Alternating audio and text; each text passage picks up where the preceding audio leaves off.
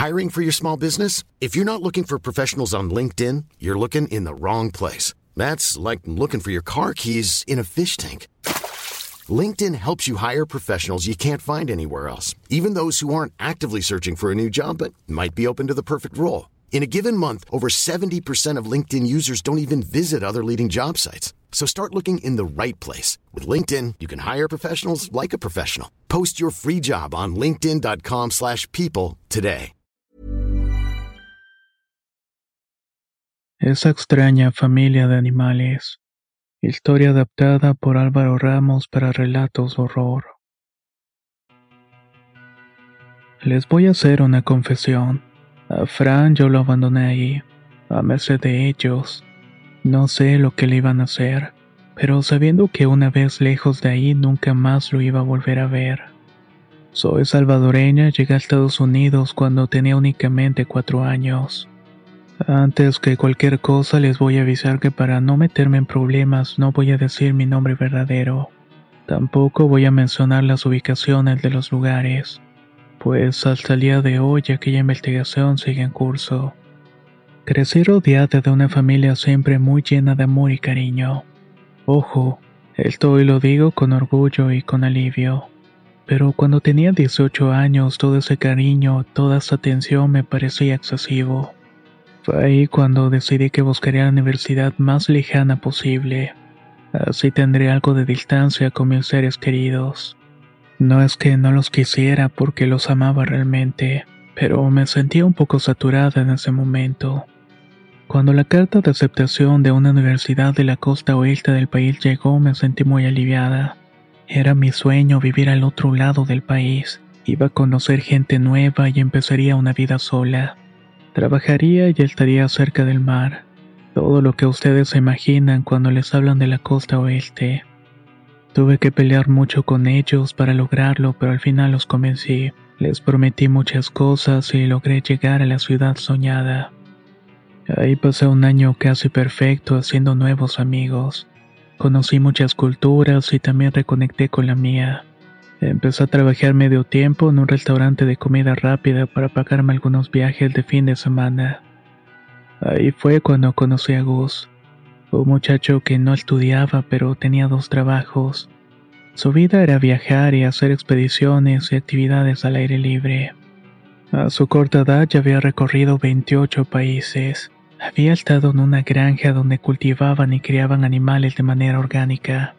Era escalador y en ese momento estaba ahorrando dinero para viajar al norte. Sus planes era quedarse seis meses recorriendo y trabajando. Platicar con él me cambió la manera de ver la vida. De pronto la universidad no me parecía importar tanto. El dinero ya no era lo primordial. La salida de los fines de semana ya no me parecían tan excitantes. El contacto con mi familia disminuyó pues siempre estaba tratando de aprender cosas nuevas. Fue un fin de semana donde Gus y sus amigos hicieron un viaje a una zona montañosa cercana. Ahí decidí que era la vida que quería vivir. Los amigos de Gus eran todos como él, aventureros, amantes de la naturaleza, activistas y artistas. Eso quería para mí. Dentro del grupo de esos amigos había alguien que me había llamado la atención. Le vamos a llamar Frank, y desde la primera vez que hablé con él me deslumbró por completo. Mientras escribo esto me vienen recuerdos de los últimos días que estuvimos juntos. Recuerdos de mí llorando en la entrada de la casa y viendo cómo el sol se ocultaba, cómo me quedaba sola hasta que él llegaba. A donde que volteaba veía montañas y árboles. Estaba completamente sola en ese hermoso lugar. Mi única compañía era un perro que llegaba todas las tardes a estar conmigo. Era mi paño de lágrimas y de alguna manera yo sentía que me entendía. Creo que muy de su manera él me contestaba. Una noche estaba algo asustada porque aún no se había estado merodeando la zona, y la cabaña en la cual vivíamos no estaba al 100% terminada.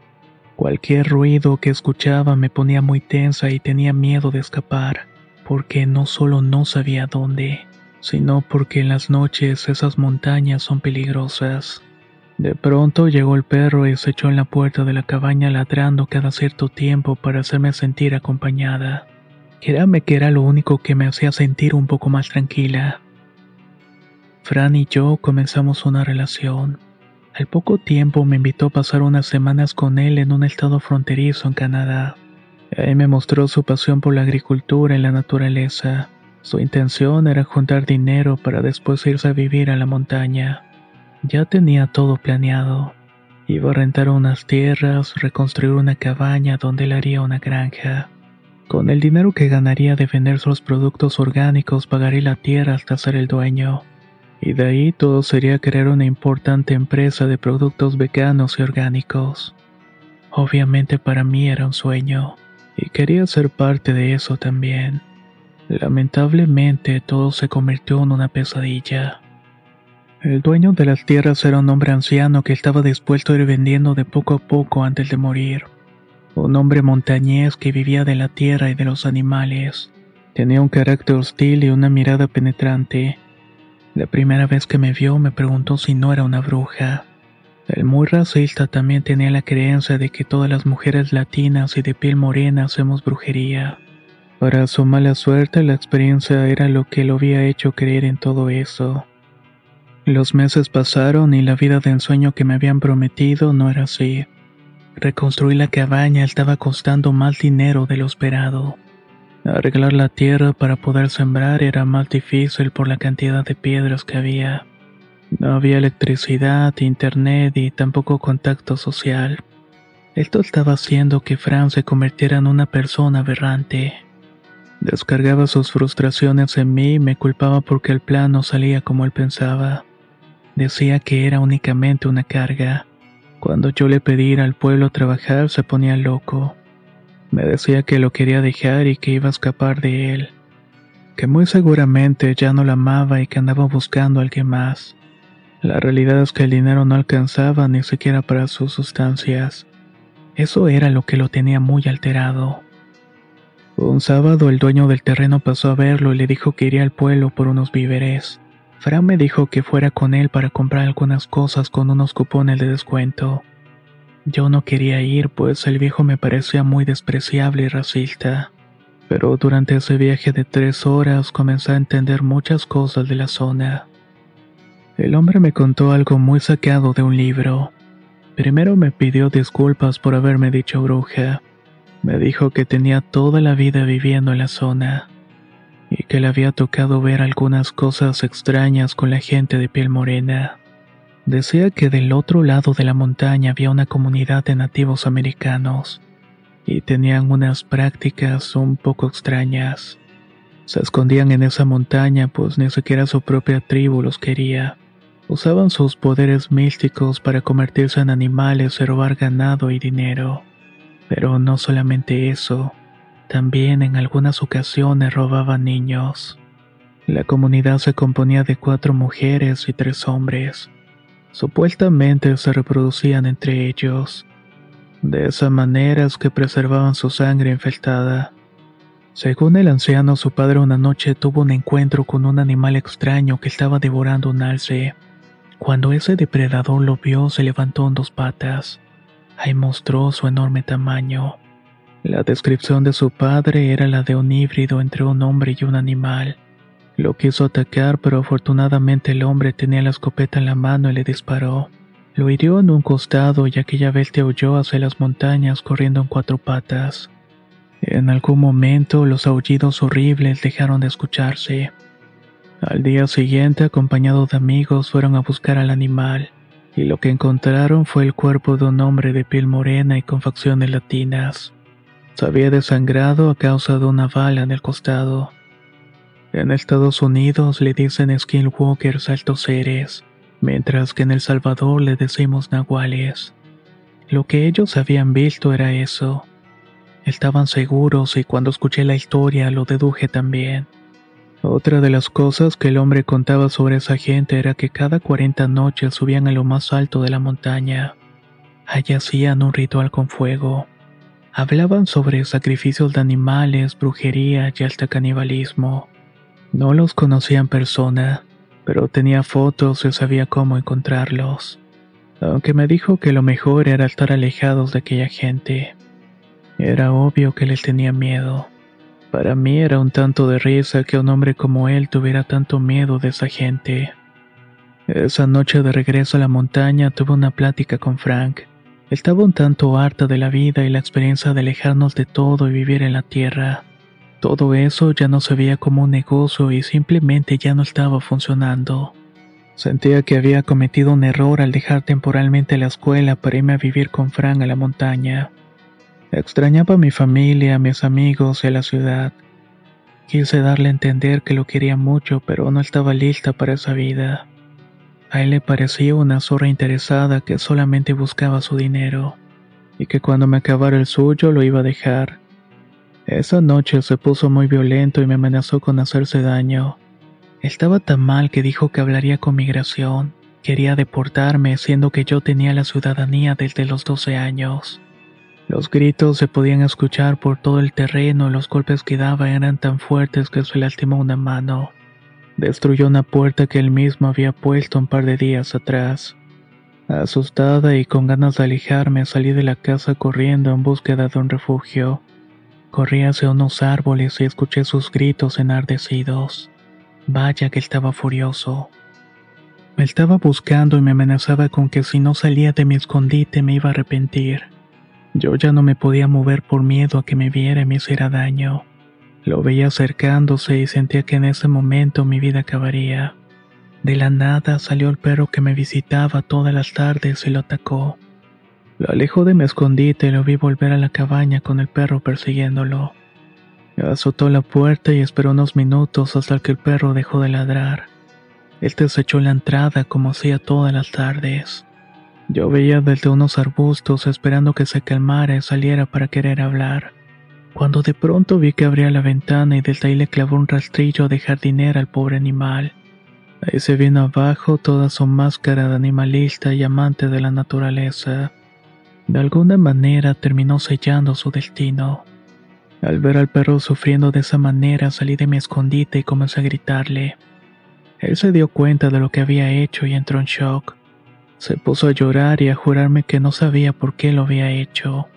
Me abrazó y me pidió perdón y juró que no volvería a pasar, que para compensarlo me dejaría ir a ver a mi familia un mes completo, pero que esperara un par de semanas en lo que juntaba el dinero para pagarme el vuelo y los pasajes. Obviamente no le creí. Ya para ese momento únicamente quería sobrevivir de un tipo tan loco. Le dije que sí y traté de hacerlo sentir como yo lo creía. Le pedí que llevara al perro, lo enterrara en la parte de atrás y le sembrara unas flores. Pero el muy imbécil tomó el animal y lo fue a arrojar a un acantilado.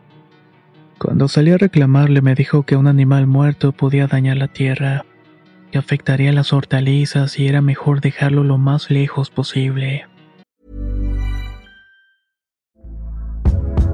Hey there, it's Michelle Norris. I'm host of a podcast called Your Mama's Kitchen. When I travel, I'm usually looking for a way to find a taste of home when I'm not at home. And one of the things I love to do when I am at home is entertain. And Airbnb allows me to do that. When I was in California recently, I rented a house that had a great kitchen. And when we were sitting around the table, we we're all thinking, we're in someone else's house. Someone could be in all of our homes as well. If you have a home, but you're not always at home, you have an Airbnb. Your home might be worth more than you think. Find out how much at airbnb.com/slash host. Spring is my favorite time to start a new workout routine. With the weather warming up, it feels easier to get into the rhythm of things. Whether you have 20 minutes or an hour for a Pilates class or outdoor guided walk, Peloton has everything you need to help you get going. Get a head start on summer with Peloton at onepeloton.com. No sé si eso fue real o un producto de mis lágrimas, pero entre los árboles pude ver la figura de al menos tres personas con ojos brillantes. Tenían cuerpos oscuros como sombras que lo miraban volver. La semana siguiente fue horrible, pero no por él, ya que casi no lo veía, pero estaba muy enfocado en trabajar en el campo. Quería conseguir dinero para terminar de hacer su granja. Era horrible porque una vez que comenzaba a caer la tarde escuchaba voces y ruidos de personas. Estos caminaban alrededor de la cabaña, pero cuando me asomaba no veía a nadie. Por las noches voz se postraba en un árbol cercano a la cabaña, y ahí se la pasaba cantando durante toda la noche. Por las mañanas podía ver un puma merodeando por la zona. Por alguna razón me quedaba dormida mientras trabajaba. Tenía sueños donde los animales me hablaban y me pedía que entregara a su asesino. No entendía esos sueños, pero me daba mucho miedo porque eran sumamente reales. Se iba acercando la fecha en la que supuestamente me iba a dejar ir, pero yo lo notaba muy extraño como preocupado. Hablaba poco, se iba muy temprano y volvía muy tarde.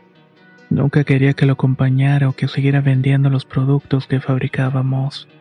De pronto un miércoles llegó y me dijo que lo había pensado bien, que no me iba a dar el dinero ni me iba a permitir que me fuera porque seguramente ya no volvería. Yo me puse como loca pues sentía que era una prisionera. Le dije todas las cosas que tenía guardadas. Fran, en un acto de locura y tal vez de darme miedo, comenzó a golpearse la cabeza. Estuvo a punto de sacarse sangre de la frente mientras me decía, Estás viendo lo que me haces. Esto es lo que me estás haciendo tú. Mi respuesta fue tomar mi mochila de viaje y llenarla con ropa, cuando de pronto el muy poco hombre comenzó a golpearme hasta dejarme inconsciente. Al despertar estaba recostada en la cama y me dolía mucho la cabeza y tenía sangre en la cara. Estaba un poco mareada y me llegaba un olor extraño. Era un olor como leña. Caminé lentamente hacia la puerta y noté que ya era de noche. Frank no estaba y de pronto una mujer anciana apareció detrás de mí y me dijo en inglés, Dime dónde está mi nieto y podrás irte en paz. No sabía a qué se refería, pero su aspecto de nativa americana con collares colgando en el cuello, las trenzas platinadas y un bastón de madera, me hizo pensar que tal vez era una de las mujeres de las cuales hablaba el viejo. No sé quién sea su nieto. Yo solamente quiero irme de aquí. Tengo mucho miedo, le contesté. Si lo sabes, tú eres la causa de que él muriera me dijo mientras alguien más entraba por la puerta. ¿Es ella? Sí. La anciana y una mujer más joven muy parecida a ella comenzaron a hablar en una lengua que no entiendo, pero terminaron mostrándome una fotografía de la familia. Él es mi nieto, dijo la anciana mientras me señalaba un joven de no más de 20 años. Nunca lo he visto, señora, se lo juro. Las mujeres se vieron una a las otras y salieron de la casa. Allí estaban esperando otros dos hombres que estaban vestidos como ellas. Ella no lo conoce. Al salir de la cabaña vi a Fran amarrado madero enterrado en la tierra. Tenía el torso descubierto y con pintura blanca que formaba símbolos. Su cara tenía mucha sangre y estaba visiblemente lesionado de una pierna. ¿Dónde está el perro? le preguntó uno de los hombres que lo golpeaba. No sé. Si no me dice dónde está, la voy a matar a ella, dijo el hombre refiriéndose a mí. Cuando escuché esto deduje que se trataba del perro que las tardes venía a acompañarme y grité. Él arrojó al acantilado. Los dos hombres corrieron hacia los árboles y se perdieron en la oscuridad. Las mujeres comenzaron a arrojar una especie de polvo en el suelo. Estaban hablando en su lengua y yo no sabía qué hacer. De pronto una de ellas encendió una mecha y la arrojó al suelo provocando un enorme incendio. Ahora veremos si lo que dices es cierto. Si mi nieto parece, tú te irás en paz, pero si no, vas a acompañarlo para toda la vida. Al escuchar las palabras empecé a llorar y les dije todo lo que recordaba de esa noche. Cómo Fran había matado al perro y ellas escucharon atentamente. Pero no dejaban de hacer lo que hacían. Parecía que estaban preparando todo para una especie de aquelarre. El fuego era tal que se podía ver desde cualquier punto de la montaña. Debían darse cuenta antes de que las autoridades lo declararan un incendio forestal. No sé cómo, pero no era un incendio tal cual o una fogata cualquiera. El fuego era un poco más distinto.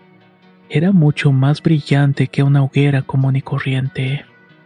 Frank comenzó a llorar al ver el futuro que le esperaba. Me maldecía, pues yo decía que era parte de esa gente. Al verse perdido, comenzó a sacar su lado más horrible. Comenzó a insultar a todos y según él habíamos llegado a quitarle todo. Fue cuando los hombres regresaron con el cadáver de un joven en los brazos. Ahí me di cuenta que las historias del viejo eran ciertas. Esa gente tenía la capacidad de convertirse en animales. Vete y no vuelvas nunca. Estas tierras no te pertenecen. No tienes nada que ofrecernos. Gracias por devolvernos a mi nieto. Solo por eso mi hijo te acompañará. El búho que veía por las noches se hizo presente en uno de los árboles, se sintió con la cabeza. Era como si entendiera lo que la mujer estuviera diciéndole. Regresé a la cabaña por el poco dinero que yo había guardado. Tomé algunas cosas de valor que pudiera vender en el pueblo. Me fui de esa montaña vigilada por un búho que me custodiaba. También me iba alertando de cualquier peligro o al menos hasta que amaneció. Cuando el sol bañó con sus rayos el valle, el búho se despidió de mí y volvió volando a la montaña. Aunque me quedaban todavía unas horas de camino, iba muy despacio por las noches. Llegué a un sendero que usan los guardabosques y caminé por ahí con la esperanza de encontrarme a alguien. Con quien me encontré fue con el señor Darabot, el dueño de esas tierras. Él se dio cuenta de todo lo que había pasado esa noche y quería ayudarme. De inmediato me subí a la camioneta y me regaló un termo con leche caliente. Me dijo que me llevaría hasta la ciudad y no al pueblo. Me dio 400 dólares que serían la paga de Fran de esa semana. Me dijo que tomara el primer vuelo a casa. No saben cómo agradecí ese gesto de un tipo del que yo pensaba que era lo peor. Pero fue el único que se atrevió a ayudarme cuando estuve tan cerca de la muerte y la maldad. Voy a vender esas tierras y me voy ir muy lejos de aquí. No quiero seguir pagando ofrendas para esa gente que no lo vale. Vivo solo desde hace años.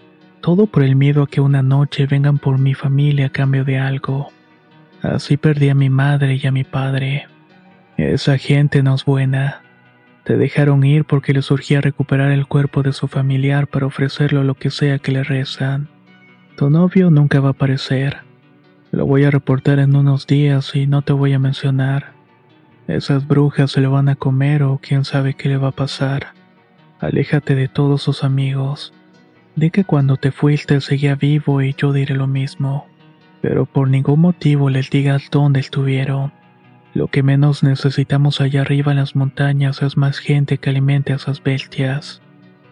Esas fueron las últimas palabras que me dijo el hombre antes de despedirnos. Efectivamente, el caso de Fran se manejó como una desaparición. El dueño del rancho donde iba a poner su granja lo reportó como desaparecido dos semanas después. Dijo que le había pedido dinero prestado y nunca volvió. Al parecer tanto la cabaña como la tierra donde iba a sembrar estaban en perfecto estado, como si nada hubiera ocurrido, como si ese gran incendio solamente hubiera sido producto de mi imaginación. A mí me llamaron muchas veces para declarar, pero no hay pruebas de que yo sepa dónde está o qué le pudo haber pasado. Simplemente desapareció y la tierra se lo tragó. Hace ya dos años que volví a la escuela a terminar mi carrera. Pedí un traspaso a una universidad más cercana a mi familia. Me alejé de ese mundo ideal que yo creía en ese entonces. No porque considere que está mal, sino porque no quiero tener el alma aventurera para lo que presumía. Es más, desde lo que le pasó a Fran y la manera en que lo abandoné ahí, dudo mucho que yo pudiera tener siquiera un alma.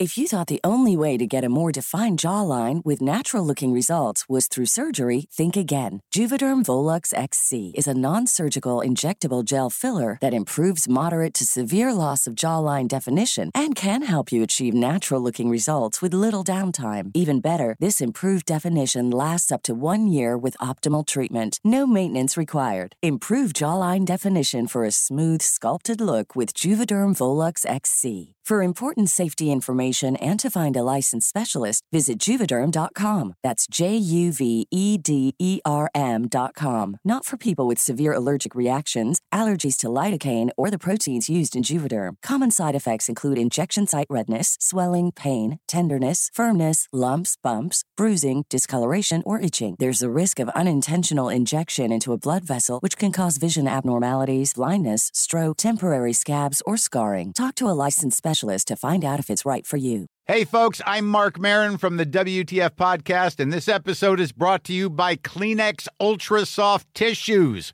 your ally to help tackle your allergy symptoms this season. I love the change of seasons, but nobody loves pollen and all those other things floating in the air that make you sneeze during this nice weather. Kleenex Ultra Soft Tissues are hypoallergenic and allergist approved. So fight back against watery eyes and runny noses without worrying about irritating your skin. For this allergy season, grab Kleenex and face allergies head on.